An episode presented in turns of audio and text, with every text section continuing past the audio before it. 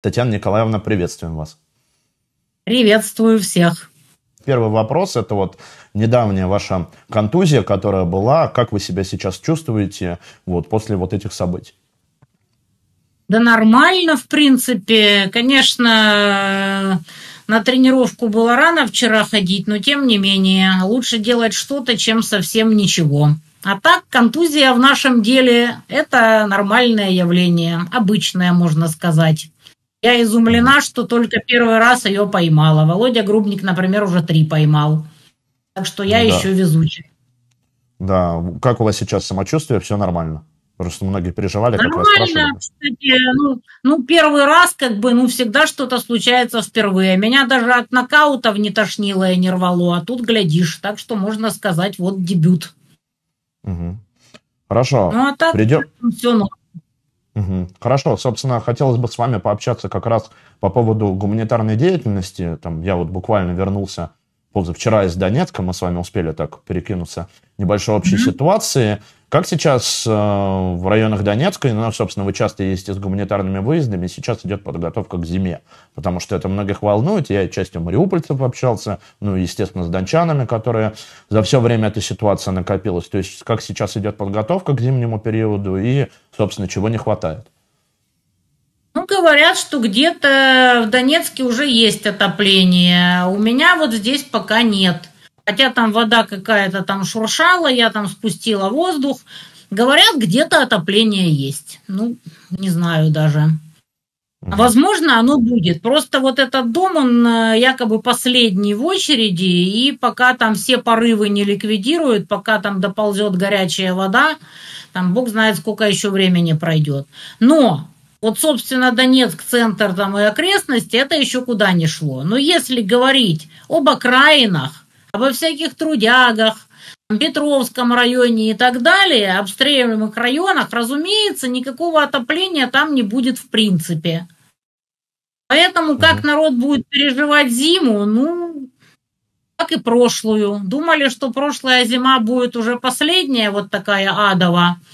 Но, как видим, все продолжается. Вот были мы во Владимировке. Там 800 метров нацики стоят, там, где вот э, меня от дрона контузило. Вот там вообще, вот мы им привезли брикеты. Как они там будут выживать? Ну, наверное, остатки посадок э, порубят и пожгут. Ну и везде примерно такая же ситуация. Вот все говорят там сектор газа, так у нас примерно то же самое, только растянутое на 1200 километров и бомбят чуть поменьше. А так все то же самое, и длится это уже невероятное количество времени. Системно эту проблему никто не решает. Эти люди даже не учтены. Никто централизованно не знает, сколько этих людей нуждаются в помощи, что именно им надо. Вот мы постоянно приезжаем, люди говорят, что впервые кого-то видят. Вот хоть мы к ним доехали. То есть вот эти люди числятся давно куда-то выселенными вот, эвакуированными, а они там продолжают жить, старики, дети, лежачие. Вот все эти вопли, почему они не уезжают, ну, вы знаете, есть люди, которые готовы бросить все, животных, лежачую родню и куда-то свалить, а есть люди, которые не могут так сделать, вот они там и живут. Их очень-очень-очень ну много. И никто централизованно, повторюсь, этими людьми не занимается, их даже никто не учитывает. И официально их нет, они невидимки. Их не существует. Ну да, так получилось еще, когда я выезжал как раз из Донецка, как раз были прилеты в Калининский район кассетными боеприпасами, то есть там многие люди там на большой земле, в Москве особенно общаются, почему-то думают, что ситуация как-то изменилась там или с обстрелами, если там по центру действительно прилетает меньше, то, как Ой, правильно сказали... Да. Ужас Петровский стало, район. появились кассетники. Кассетники появились, которых раньше не было. Поэтому стало хуже. И думаю, что будет еще хуже. Это еще очень сильно повезло, что до сих пор тепло. Вот 29 число еще тепло. В принципе, можно жить без отопления. В прошлом году в это время уже по тонне угля сожгли к этому времени. А тут пока еще более-менее нормально. Просто погода милостива. Может, еще какое-то время будет тепло, и люди не будут вешаться от холода. Угу. А так все кошмарно, лучше не становится, становится только хуже. По поводу как Это раз... Объект реальность. Если кто-то не хочет в этой объективной реальности смотреть в глаза, ну что я могу сказать? Хотя я людей понимаю, проще от этого отстраниться, сказать я в домике и забыть о том, что есть не только сектор газа, но и линия боевого соприкосновения на Донбассе, где люди живут примерно в таком же аду и которым деться, собственно говоря, особо некуда. То есть гипотетически свалить-то есть куда, наверное, но нет возможности, потому что для этого нет ресурсов. Потому что тебя никто нигде не ждет, у тебя нет денег, и деваться тебе некуда. А с лежащей роднёй и детьми ты особо оттуда не спетляешь. Поэтому люди живут под обстрелами, и деваться им вообще некуда. Повторюсь, системно этой проблемой никто не занимается, а почему, я не знаю. Наверное, есть кто-то, кто должен этим заниматься. Но это они могут быть гражданские по понятным причинам, потому что гражданских никто в зону беспрерывных обстрелов, естественно, не пошлет. Вот это должны быть какие-то военно-гражданские администрации, причем именно военно-гражданские, потому что, собственно, военным мирняк только мешает выполнять боевые задачи. Вот. А гражданские сами без военных туда заехать не могут. Вот такой парадокс. А военно-гражданские администрации, которые занимались бы вот именно вот этими страстотерпцами на линии боевого соприкосновения, никто создавать не спешит. Или хоть какой-то аналог, хоть какой-то квази-орган, который бы занимался именно этими людьми. Нет таких. Вот и все. Хотелось бы у вас уточнить по поводу как раз вот э, момента, когда вы получили контузию, по поводу FIPV-дрона, то есть, насколько я прочитал и у Владимира Гробника, и в целом у вас в комментариях, то есть это произошло во время раздачи гуманитарной помощи мирным жителям. Если можно, буквально там несколько подробностей, как Нет, оно было. И... привезли во Владимировку гуманитарку, то есть мы приехали на, «Газели» и приехали на броневике, и третья машина была большой грузовик военный с тентом, потому что ни на чем другом мы бы брикеты не привезли и буржуйки, потому что они тяжелые, а дорог там нет. Там есть только направление. Там такие ямы, что можно запросто оставить всю ходовую. Я не знаю, как туда люди доезжают. Эти люди в этой Владимировке живут.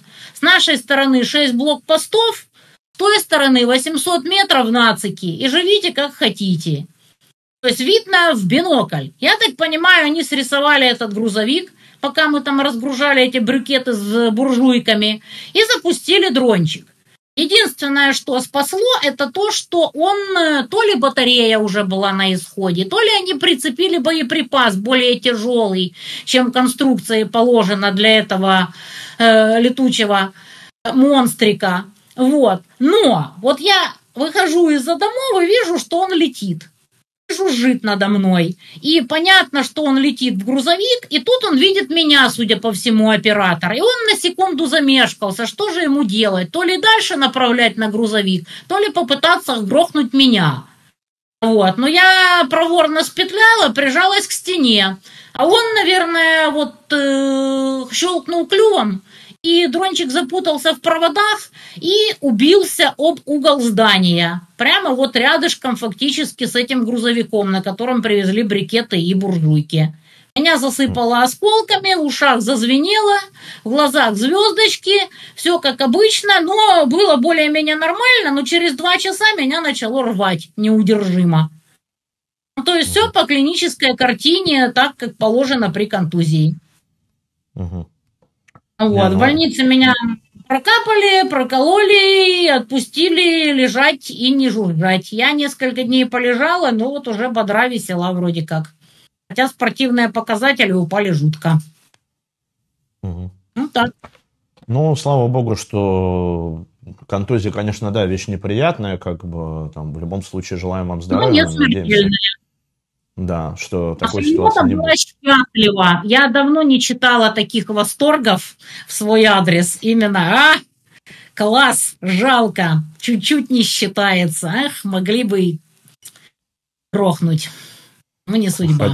хотели. Что в этот раз складывать охраноту не получилось. Причем охранота ваша слилась просто в экстазе по этому поводу с саларейховскими нациками. Ну, в принципе, Хохлами. они по жизни одно и то же. Угу. Те ублюдки, что те ублюдки. Их бы скрестить на необитаемый остров. А так. Да, а, хотелось бы тоже как раз по поводу гуманитарной помощи поподробнее тоже расспросить. То есть, понятно, ну, отопительный сезон, печки-буржуйки. Как сейчас вообще обстоят дела именно, ну, мы поговорили именно про отопительный сезон. Что самое необходимое, что сейчас нужно людям как раз вот там в Петровском районе, там, в шахте Трудовских, Владимировке, про которые вы сказали, мы тоже вот жителям Владимировки в рамках движения интербригады тоже передавали, и как раз печки, буржуйки, то есть как люди сами готовятся и что им сейчас больше всего необходимо, чтобы люди на Большой Земле видели именно проблематику. Пленка, любая пленка, любые тенты, э, ДСП мы привезли людям заделывать окна, вот, потому что пленка все-таки холодновата. Лучше, конечно, ДСП и что-то что еще, ну, чтобы хотя бы не дуло. Вот. Тенты, потому что постоянно попадают по крышам. Крыши текут, хотя бы тентами прикрывать. То есть вот пленка, тенты, ДСП плиты, ну и опять-таки брикеты, любое топливо, какое только есть, можно просто уголь насыпью, можно брикеты – буржуйки, они там просто ходят, ковыляют всю древесину в округе, как-то вот собирают. И начали они этим заниматься сразу по окончании предыдущего сезона, прекрасно понимая, что никто им ничего не даст, никакого топлива. У нас не Африка, у нас не поживешь в тепле, у нас холодные просто, реально жуткие ветры степные, и зимой очень-очень холодно и тяжело. Ну и, естественно, теплая одежда. Любая, какая только есть. Вот Владимировка, например, там даже вот электричество, только генератор, там даже не подключишь какую-нибудь ветродуйку там или какой-нибудь масляный обогреватель и так далее. Там это невозможно, потому что никакой генератор не выдержит и нет столько денег. Там генератор только для того, чтобы был хоть какой-то свет. Вот так вот люди выживают. Вот тут ну, еще можно сказать. Любые теплые вещи лишними не будут сто процентов, потому что стирать негде, стирать некак. Ну, вот э, любому человеку я могу сказать, представьте себе, что вы живете практически вот в бетонной конуре, в которой нет ни света, ни отопления, ни связи, ни телефона, ничего. Вот вам надо как-то выжить. Что вы будете делать? Что вам надо для этого? Ну, как бы очевидно. Конечно, теплые а, вещи, чтобы... Нет. Воды во Владимировке, кстати, тоже нет. Им привозят питьевую из Волновахи. А вот. И, значит, в колодцах у них есть, но она очень мутная. С глинистыми отложениями. Вот, вот попробуйте взять и выжить. А там лежачие, там дети. Всего 1250 человек. Это вот конкретно взятая Владимировка. И таких Владимировок по линии боевого соприкосновения немерено. И повторюсь, никто системно, целенаправленно этими людьми не занимается.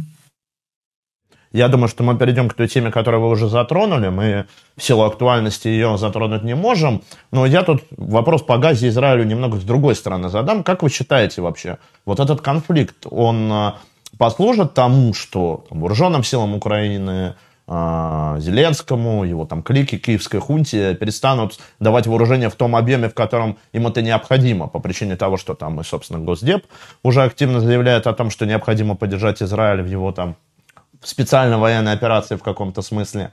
И, конечно, тут основной вопрос заключается в том, как сильно повлияет этот конфликт на поставки вооружений Киеву и насколько серьезно сейчас, как бы, ну, информационно понятно, очень серьезно сместился ракурс, насколько серьезно в будущем э, операция наземная, которую Израиль, по-моему, объявил буквально вчера, вообще скажется на проведении СВО, на ситуации, которая проходит сейчас на территории Донецкой области, Луганской области и освобожденных территорий. Я думаю, что если физически снаряды и прочие имеются в наличии, то они будут выданы нацикам в надлежащих количествах. Потому что нацистский Саларейх – это любимая дитятка коллективного Запада. Самое-самое любимое. И для этого конченого дитятки не жалко абсолютно ничего. И помешать может исключительно отсутствие физическое снарядов и прочих приблуд. Если же физически эти снаряды есть и все остальное, значит они будут выданы в максимальных количествах. И никакой Израиль не помешает. Так что не надо питать девичьих иллюзий. Ну а что касается денег, это у них просто там разборки предвыборные между собой. И, я думаю, дадут все, что надо, тем или иным способом. МВФ изнасилуют, Европу изнасилуют, но дадут, чтобы держать Саларейх на плаву. Чтобы Саларейх был достаточно боеспособен, чтобы причинять России максимальный вред. Вот так. Если кто-то наивно думает, что все эти разборки, там второй фронт на Ближнем Востоке, еще что-то помешает Западу по-прежнему снабжать Саларейх, ну, ребята, ну, вы можете, конечно, помечтать, но, скорее всего, эти мечты не сбудутся. Единственное, повторюсь, что может остановить эту помощь, это физическое отсутствие снарядов и прочего. Да, ну в целом тут сложно не согласиться. Естественно, Запад сколько поставлял снарядов, столько и будет поставлять. И тут первые вопросы, как раз ситуация, связанная с Царевым. А, для тех, кто, может быть, не в курсе, там недавно было сделано покушение на Царева в Крыму, это известный такой публичный политический деятель. Хотелось бы спросить, там, Татьяна Николаевна, ваше мнение по этому вопросу, и в целом вообще, если у вас какая-то информация, то есть что это было, потому что мнения разнятся, кто-то говорит про какие-то разборки даже пишет, кто-то говорит там про ВСУ, про ГУРу, что совершили покушение. Вот каково ваше мнение, ну и, собственно, отношение к фигуре Царева, то есть многих интересует в чате. Достоверно могу сказать только одно. У него был выключен телефон практически сразу после того, как появились вот эти вот новости. Я ему, естественно, сразу набрала, телефон был выключен. А дальше информация разнится. Единственное, что э, ФСБ заявила, что типа возбудили дело. Что там на самом деле случилось, где он, что он, это только слухи без пруфов. А слухи у нас, как известно, распространяются очень часто для того, чтобы скрыть правду. Поэтому я не знаю ничего, кроме того, что у него сразу был выключен телефон и того, что ФСБ заявила, что возбудили дело. Все. Больше не знает никто и ничего.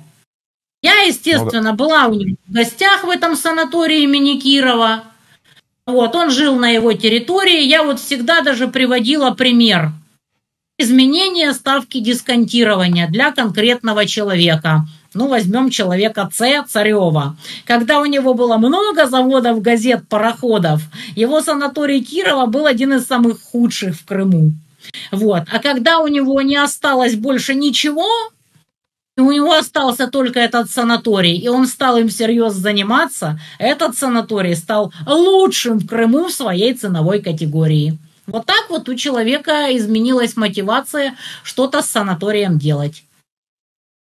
Никаких проблем совершить на него покушение в этом санатории нет в принципе. Там огромная территория, там можно спрятать все, что угодно. Туда можно заехать под видом отдыхающего, сделать 100-500 закладок, ну и так далее. Вообще никаких проблем. Идеальное место для совершения покушения покусился и свалил. А поскольку никто не слышал ничего о поимке покушавшегося или покушавшихся, ну, как бы да. Это то самое место, где покушайся на здоровье. Но то, что его не добили, это, конечно, очень странно. Так да, что вот. не знаю, что было на самом деле. Да, ну в целом вообще, да, удивительно, что произошло несколько выстрелов и вот в реанимации, то есть, насколько я понимаю, информации сейчас там ни о выздоровлении, там ни о кончине нету, насколько я знаю, то есть ситуация странная, но я лично тоже там, разные версии слышал. Ну, естественно, там не украинский след, там Гура, там он один из основных. Вопрос в том, что, конечно, у нас Крым же это территория России, так допускается, когда берут там просто диверсию, устраивают покушение на видного все-таки человека, известного политического. Вот, но я думаю, в ближайшее время мы узнаем какие-то основные версии. Я тебя умоляю, покушаются на кого угодно. Это всегда вопрос исключительно вложенных ресурсов и умения покушающихся. Недостатка ни в том, ни в другом э, тех, кто гипотетически мог бы желать цареву зла, естественно, нет. Невозможно защититься от покушения со стопроцентной вероятностью. Убивают всех. Это вопрос чисто ресурсов. Да, тут сложно в этом плане поспорить. И желание людей, которые хотят это сделать. Да, да, да. У кого, как говорится, якщо маєш часто натхнення, то есть если у тебя есть время и вдохновение, то замочить можно кого угодно. Задает вопрос. Татьяна Николаевна, что вы думаете... Да, Татьяна Николаевна, что вы думаете про украинский скандал по химпрому? Все знают о том, что наркота и фронт неразделимы. А вот Химпром там или еще что-то. И так понятно, что для того, чтобы системно заниматься наркотой, надо иметь властно-распорядительный ресурс. Испокон веков ловят всякую шантропу мелких закладчиков, которые не делятся, собственно, наркоманов, чтобы срубить палку правоохранительным органам. Но очень редко когда набутыливают какого-то серьезного наркоторговца, который рулит реально серьезными объемами. И причем так в любой стране. Мораль сей басни какова. Если ты хочешь заниматься всерьез наркотой, ты должен быть очень близко к власти или самому быть властью. По-другому не бывает. Поэтому химпром оно называется или хренпром. Очевидно, что в любой стране системно занимаются наркотой обычно правоохранительные органы. Вот и все. А в Саларейхе для этого, ну, просто невероятные перспективы, естественно. Президент Украины Владимир Зеленский не даст соврать. Он-то уж в этом точно мастак. О, то, что известно Я даже публично. Не думаю, что Зелебобус э, э, реально этим всем занимается. Ему, конечно, поставляют кокс в промышленных масштабах, вот, но системным распространением по стране, и причем не кокса, а гораздо более дешевых и смертоносных наркотиков занимаются совсем другие люди. Он разве что доляху какую-то с этого имеет.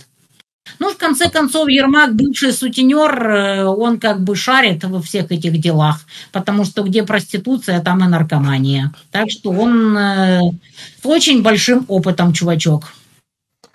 Ну да, там так система устроена. Ну, да, есть пример как раз тут по поводу правоохранительных органов, даже там известный наркошоп. А, наверное, его нельзя произносить. Какая-нибудь там пропаганда наркотиков сейчас законодательство. На букву Х, который работал как раз до СВО и распространял наркотики на многие миллиарды рублей. Так вот, внезапно он закрылся, mm-hmm. и никого не поймали. Ну, все прекрасно знают, про что это. Сейчас новый появился даже с известным блогером в Ютубе, как бы рекламирует это все. То есть, естественно, ну, люди из системы...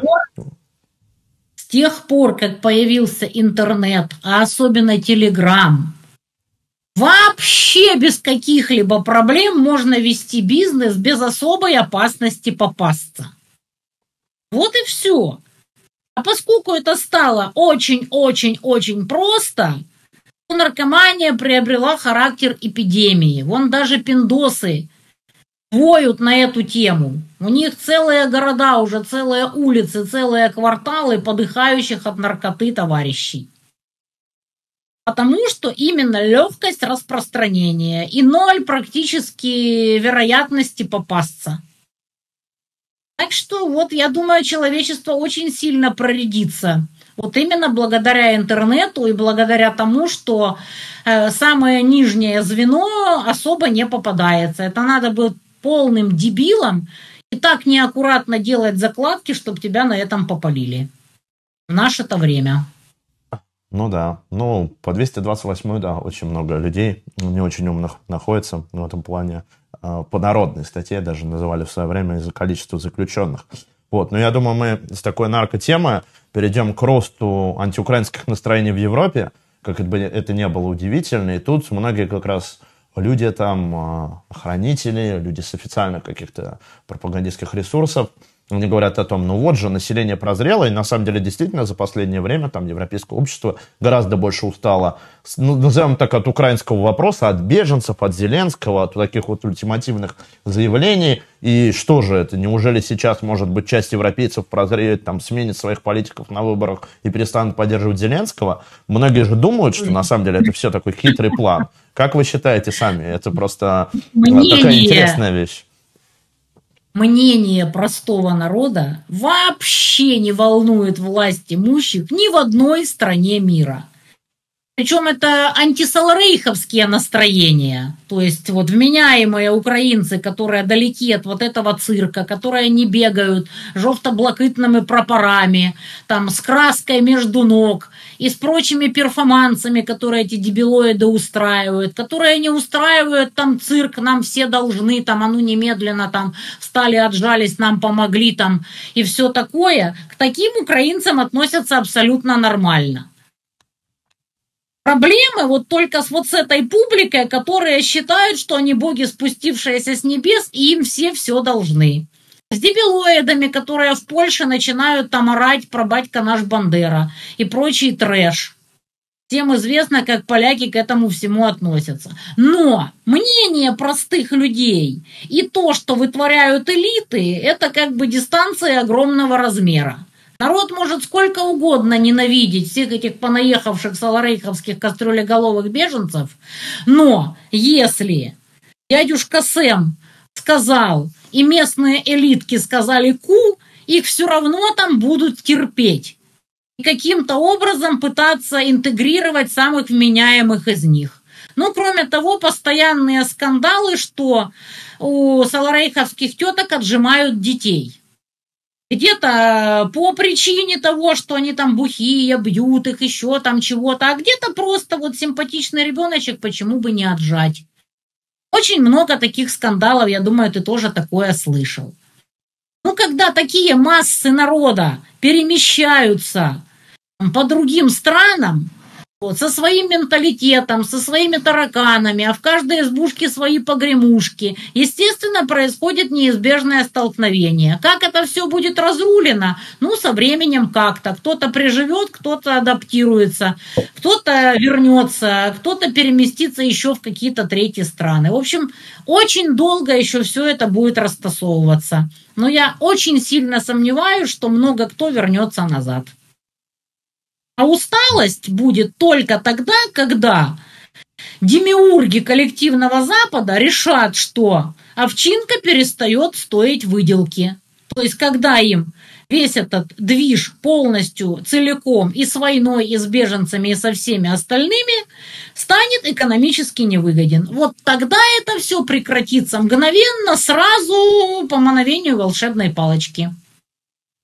Угу.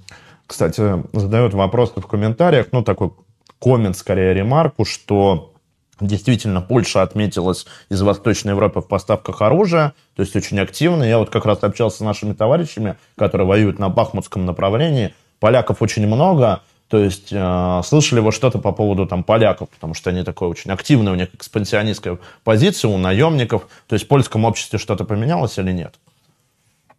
Наемников хватает в любом обществе. В любом социуме есть какой-то процент населения, в основном мужского, которым любой движ, особенно за деньги, пострелять, повоевать и все такое.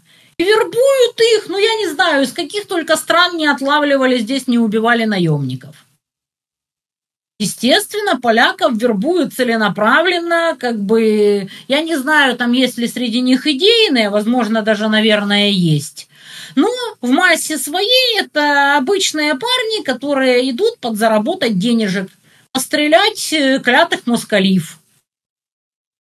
Вот, кто-то удачно, кто-то нет. Но очень немало уже вернулось в гробах. Это правда. Хотя по сравнению с населением Польши это опять-таки капля в море. Ну и очень многие говорят, что если Запад решит воевать на все деньги, как говорится, то когда закончатся или начнут уже всерьез заканчиваться украинцы, в дело вступят проебалты, румыны, поляки и так далее. То есть Восточную Европу тоже пустят под нож, потому что ее тоже не жалко. Но это, я думаю, не в ближайшее время. Ну и может все-таки дело приостановиться, если всерьез полыхнет Ближний Восток. Но пока еще не факт, хотя и не исключено.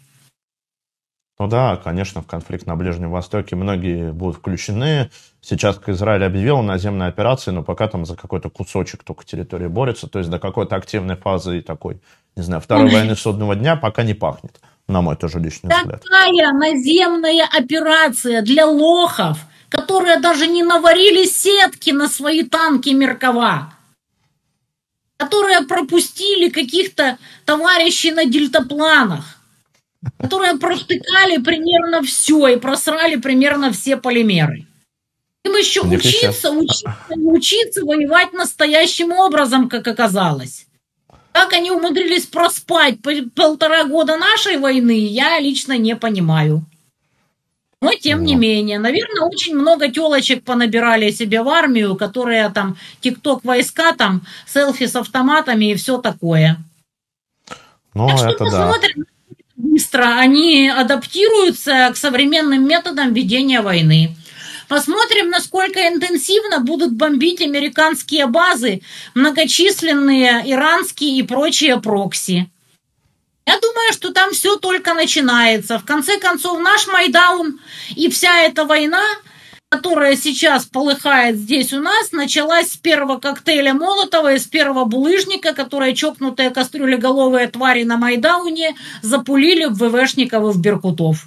Войну-то только разжечь легко, а остановить потом, а, поди попробуй. Так да. что, думаю, все впереди, что у нас, что на Ближнем Востоке. Тут возникает вопрос, как раз возвращаясь к теме Ближнего Востока, что, может быть, произойдет какой-то конфликт а, в самой Украине, как раз по тематике, что там общество разделится на поддержку Палестины и Израиля, и это вот как-то повлияет нам победить в этой войне. Ну, я, конечно, к этому скептически отношусь, а что думаете вы? Общество в Саларейхе может иметь абсолютно любое мнение. Но если оно будет противоречить тому отребью, которое имеет реальный властно-распорядительный ресурс и может навязать обществу своему волю, то лучше свое мнение держать при себе. Если не хочется быть убитым и сдохнуть где-то в канаве или засесть куда-нибудь в СИЗО. В ожидании, что, может, Россия начнет менять гражданских, то есть пополнить обменный фонд.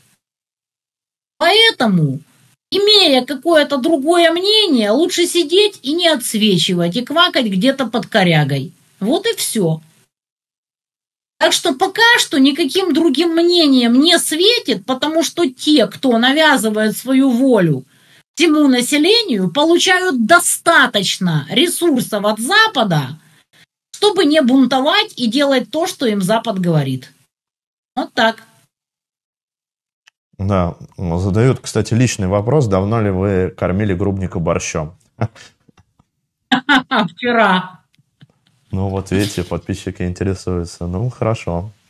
А, вопрос, кстати, по поводу а, Соловьева. Я хранитель и всех остальных, но я думаю, там зрителям, допустим, кто был подписан на наш YouTube-канал, не знаю, там все это предысторию, постоянно со стороны Владимира Соловьева на вас нападки, и вот люди задают вопрос, три уже вопроса, почему Соловьев до вас постоянно так докапывается? Вот что он, собственно, пристал, и что ему, собственно, нужно? Почему вот конкретно Монтян, у него стоит так отдельно, вот у него а, как это, пена практически изо рта выходит. От грубника. Ладно, ну, там про... я, там, я там э, криптохохлуха богомерзкая. Не, ну, грубник там... это понятно, это, это даже... это даже... когда он начал орать, что потерпевшая истеричка о том, что Володя анонимный криптобандеровец, ключевое слово анонимный, просравший Новороссию, сволочь такая, это просто был трэш и угар. То есть чокнутая карлица окончательно съехала с катушек. Почему она придолбалась именно к нам, это тайна, покрытая мраком. Ходят разные слухи. Может, Циля накрутила его, может, еще там что-то случилось.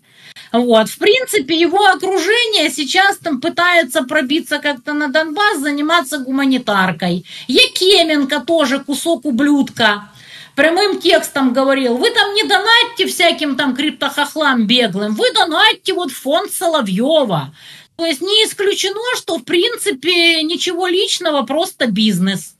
То есть карлица собирает там бабло в какой-то фонд и совершенно не хочет, чтобы люди как бы напрямую донатили нам, потому что, ну, карлица думает, что если не задонатят нам, то задонатят ей. Это, конечно, глупость, но ничего ж не мешает карлице так думать. Так что миллион мотивов может быть у этой конченной истерички вот это вот верещать. Сейчас, правда, он слегка подзатих после того, как его оборжали примерно все. Напомним ему, что 20 лет назад он собирался воевать за Израиль. Вот, а сейчас выяснилось, что у него лапки. Вспоминается анекдот про пожарного. А как пожар, так хоть увольняйся. Когда в Израиле все хорошо, карлица готова идти воевать. Как только в Израиле началась война, карлица не может найти линию фронта. Такая досада. Так что, ну и после выходки Сатановского, который, сами знаете, как обозвал э, Марию Захарову и Медведева, и даже, мягко говоря, на Путина наехал э, по теме Медведева, я думаю, что Карлице некоторое время будет не до нас. Хотя я могу и ошибаться. Вот ждем, когда у него будет очередная там пятиминутка ненависти, будет ли он на нас тявкать или как-то попустится. Так что мы в ожидании. Я думаю, что вниманием он все равно, конечно, не обделит. А, касаемо вопросов, кстати, там, ТикТок, э, всяких сообществ, всего остального, я думаю, что тему как бы кадровцев сложно тут не затронуть в сегодняшнем эфире, потому что, ну, последнее время их медиаактивность тоже выросла. Было заявлено о том, что ЧВК «Вагнер» переходит в полк Ахмат и будет частью Росгвардии в составе как раз... А? По-моему, 170 человек всего переходит. И я читала у кондотьера, что он говорит, что это все гон, и большинство никуда не переходит. А ну, какое-то да. количество перешедших, они там называют предателями. В общем, непонятно, какие там у них между собой разборки. Сегодня я читала, что всего 170 человек. Да, но тут еще создание новых батальонов, там, названных в честь чеченских сепаратистов, поручение орденов, там, сыну Кадырова. То есть сейчас, ну, mm-hmm. медиаактивность у них выросла. Как вы думаете, с чем это связано? То есть это попытка как-то как раз именно вагнеров, которые, ну, имели серьезный медийный потенциал как-то затмить, создать такой вот новый какой-то медийный образ. Ну, про чеченцев вроде все все знают. Как-то вы вообще относитесь вот сейчас как бы к подобному такому переходу, и акцент растет действительно на них? То есть одно время они активны были, потом пропали из виду, потом снова сейчас они на таком подъеме. Из-за чего это? Я считаю, что абсолютно любом социуме есть примерно одинаковый процент людей, которые могут и умеют воевать. Чеченцы э, создавали себе имидж, что у них якобы этот процент выше. Война показала, что нет, этот процент абсолютно стабилен в любом социуме. Как ты свой конкретный социум не пиарь, у тебя там будет все те же самые 3% способных реально воевать. Остальные, к сожалению, на подхвате и в ТикТоке. По-другому не бывает, потому что так природа захотела, это биология. А то, что ну, пытаются привлечь как-то к себе внимание, ну, каждый пиарится как умеет. Каков результат этого пиара? Смотря на кого он направлен. Я думаю, что все читают паблики и примерно представляют, как это все воспринимают за пределами чеченской общины. Ну, если им норм, если они считают, что так хорошо, и им принесет это какие-то пиар-дивиденды, ну, таково их мнение. Это ж дело такое. Каждый пиарится, как умеет. А вообще, среди чеченцев достаточное количество серьезных воинов – мы их все здесь знаем. Ну и, естественно, достаточное количество тикток войск. Так и везде. Они ничем в этом плане не отличаются ни от какой другой этнической группы. Потому что человечество совершенно одинаково в этом отношении. Ну, естественно, да, везде как бы есть и воины хорошие, есть и те, кто примазываются и как-то медийной деятельностью занимаются. А, многие, кстати, задают вопросы, будет ли запись стрима. Да, запись стрима будет. Она будет и ВКонтакте, и в Ютубе. Ютуб, надеюсь, не снесут. Ну, снесут, значит, будет ВКонтакте в любом случае. То есть по итогу завершения ну, стрима... Это... Ютубов, так что будьте готовы. Ну, снесут, тут ничего не сделаешь. Вот тут недавно стрим там нашего товарища Тиллерта находила, как бы тоже там YouTube сносит. А они, может, и не канал снесут, они, может, стрим снесут, но в любом случае исходник есть на официальной странице «Другой России» Эдуарда Лимонова. ВКонтакте он останется. ВКонтакте как-то более лояльно. Мне последний канал снесли прямо посреди стрима на Татьянин день. Так что я не исключаю, что снесут. Прямо посреди стрима. Да, ну, может быть, надеюсь, как бы а, наша техническая служба, которая смотрит, оповестит об этом нас немножко заранее, чтобы мы это тоже обсудили. Кстати, как вы сами относитесь вообще вот к подобной такой, ну, репрессивной же политике Ютуба, то есть вести сейчас ну, многих патриотических, условно, блогеров, тех людей, которые говорят правду, вести на Ютубе доносить свою позицию нельзя, потому что YouTube блокирует и сносит. Рутюб, ну, скажем честно, не очень как бы, а, как это назвать, дружелюбен для среднестатистического пользователя. Рутуб еще очень долго приводить до состояния, чтобы он хоть как-то был похож по функционалу на YouTube. Ну, что делать? Столько лет пилят и все никак не допилят.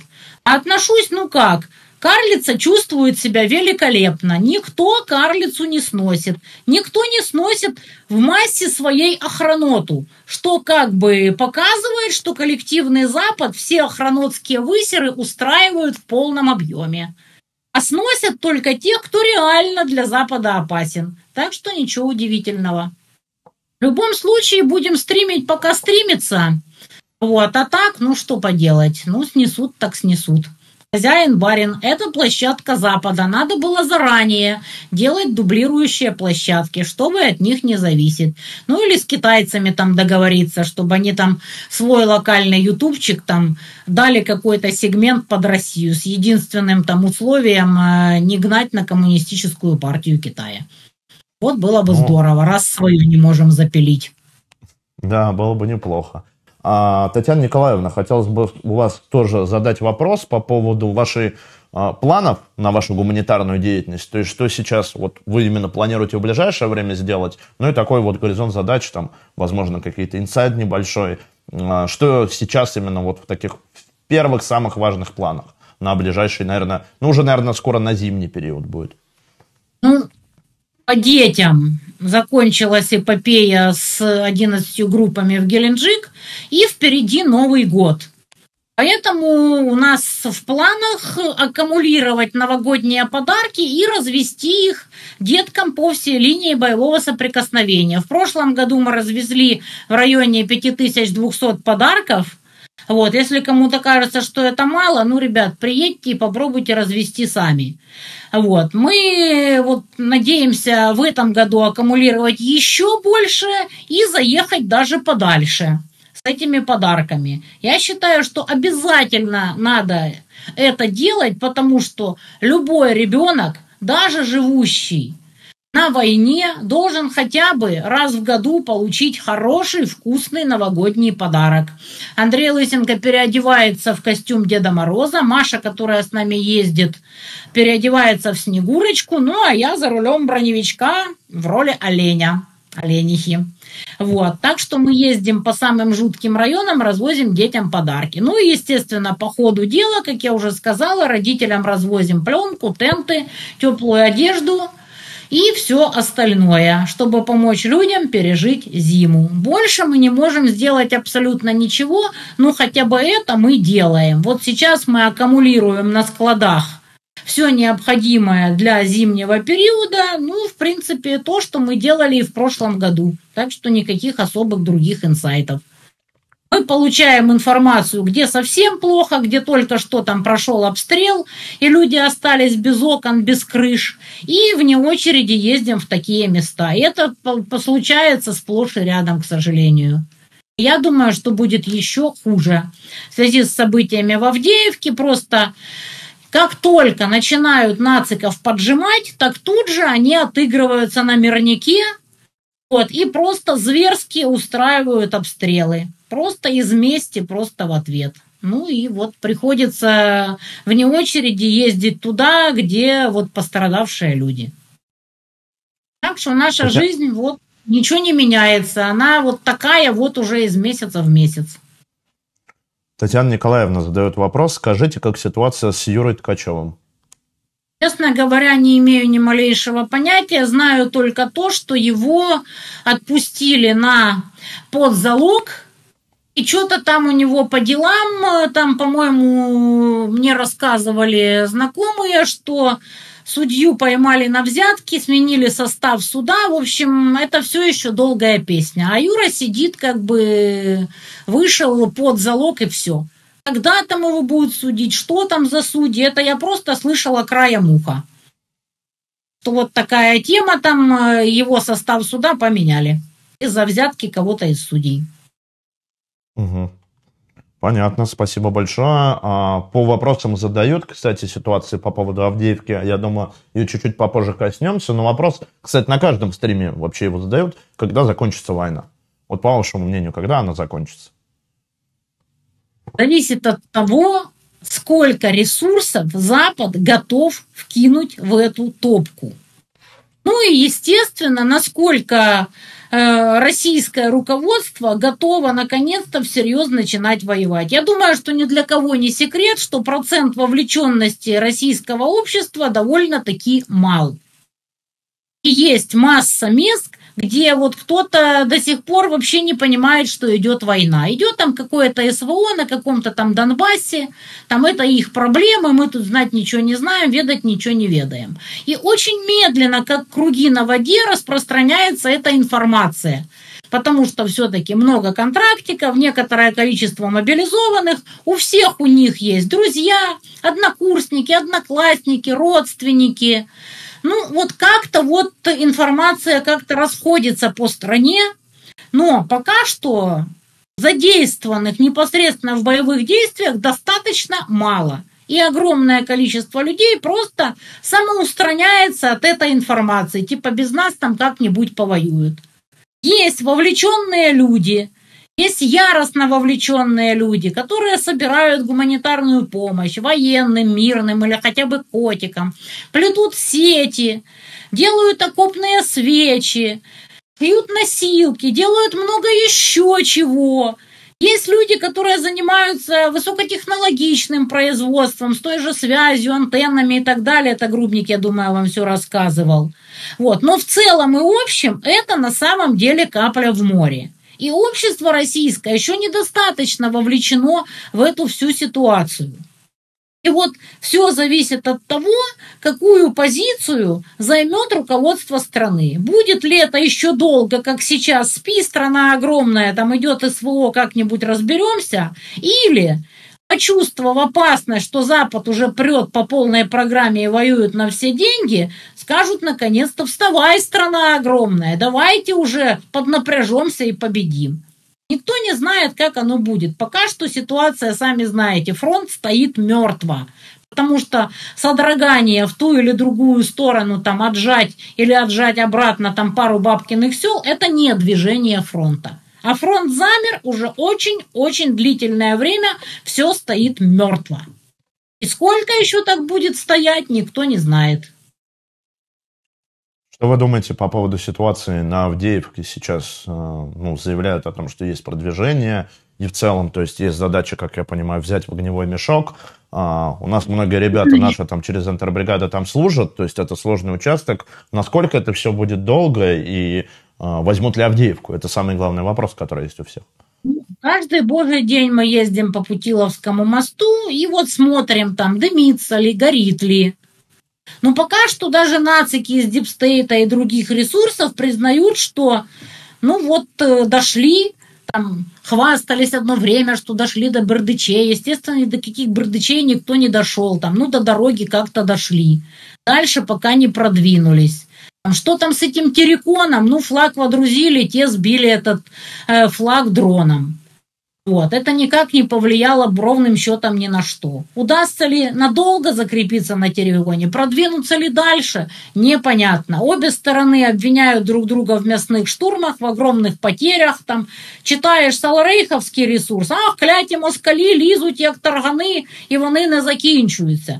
Читаешь российские ресурсы, ах, богомерзкие хохлы несут такие потери, но все равно держат эту Авдеевку до последней капли крови, там как новый Бахмут.